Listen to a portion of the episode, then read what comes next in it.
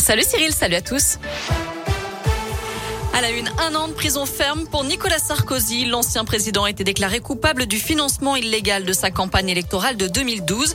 Le tribunal de Paris estime qu'il a volontairement omis d'exercer un contrôle sur les dépenses. Il avait donc conscience du dépassement du plafond.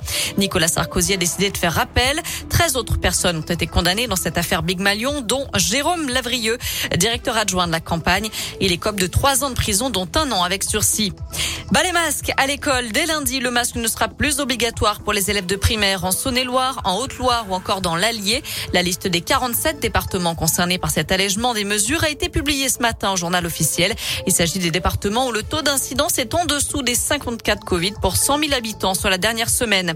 Et puis à partir d'aujourd'hui, je rappelle que le pass sanitaire est obligatoire pour les mineurs de 12 ans et plus. 5 millions de jeunes sont concernés en France. Dans le reste de l'actu, un jeune Albanais de 19 ans condamné à 9 mois de prison ferme pour l'agression d'un homme à l'arme blanche dans le quartier des Salins à Clermont-Ferrand. C'était fin août. Selon la montagne, il était maintenu en détention. La victime d'origine algérienne avait été touchée par des coups de machette et des tirs de plomb, lui occasionnant 6 jours d'ITT. Une violente agression qui aurait été entraînée par le vol à l'arraché du sac d'une jeune fille, amie de l'auteur des coups de feu, toujours introuvable. Deux jeunes filles interpellées tôt ce matin à Bourg-en-Bresse. Les policiers sont intervenus près du tribunal pour deux personnes qui escaladaient une grue. Une fois descendues et en sécurité, elles ont expliqué vouloir admirer le lever du soleil.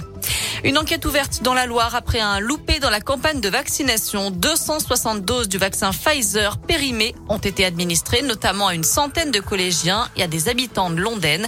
Pas de risque pour la santé, d'après les autorités. Leur passe sanitaire ne sera pas suspendu, mais les personnes concernées devront quand même se faire, refaire vacciner. Comment faire baisser les factures d'énergie alors que les prix du gaz et de l'électricité vont encore flamber dans les prochaines semaines ou les prochains mois? Le Premier ministre Jean Castex est l'invité du journal de 20h de TF1 ce soir. Il doit annoncer les pistes envisagées par le gouvernement pour aider les Français. Baisse des taxes, hausse reportée à l'été prochain ou plus de chèques énergie. Autant d'hypothèses évoquées. Allez, on passe au sport avec du foot à suivre encore ce soir. Place à la Coupe d'Europe cette fois-ci. Lyon reçoit les Danois de Brondby à 18h45 à l'OL Stadium de Dessine. De son côté, Monaco se déplace sur la pelouse de la Real Sociedad et Marseille reçoit Galatasaray à 21h. Et puis Didier Deschamps doit dévoiler dans une heure maintenant la liste des Bleus pour le choc contre la Belgique. Ce sera le 7 octobre prochain en demi-finale de la Ligue des Nations. Voilà pour l'essentiel de l'actu. Jette un œil à la météo rapidement avant de se quitter. Alors pour cet après-midi, c'est plutôt pas mal. Hein. Du soleil, du soleil, du soleil et un beau ciel bleu.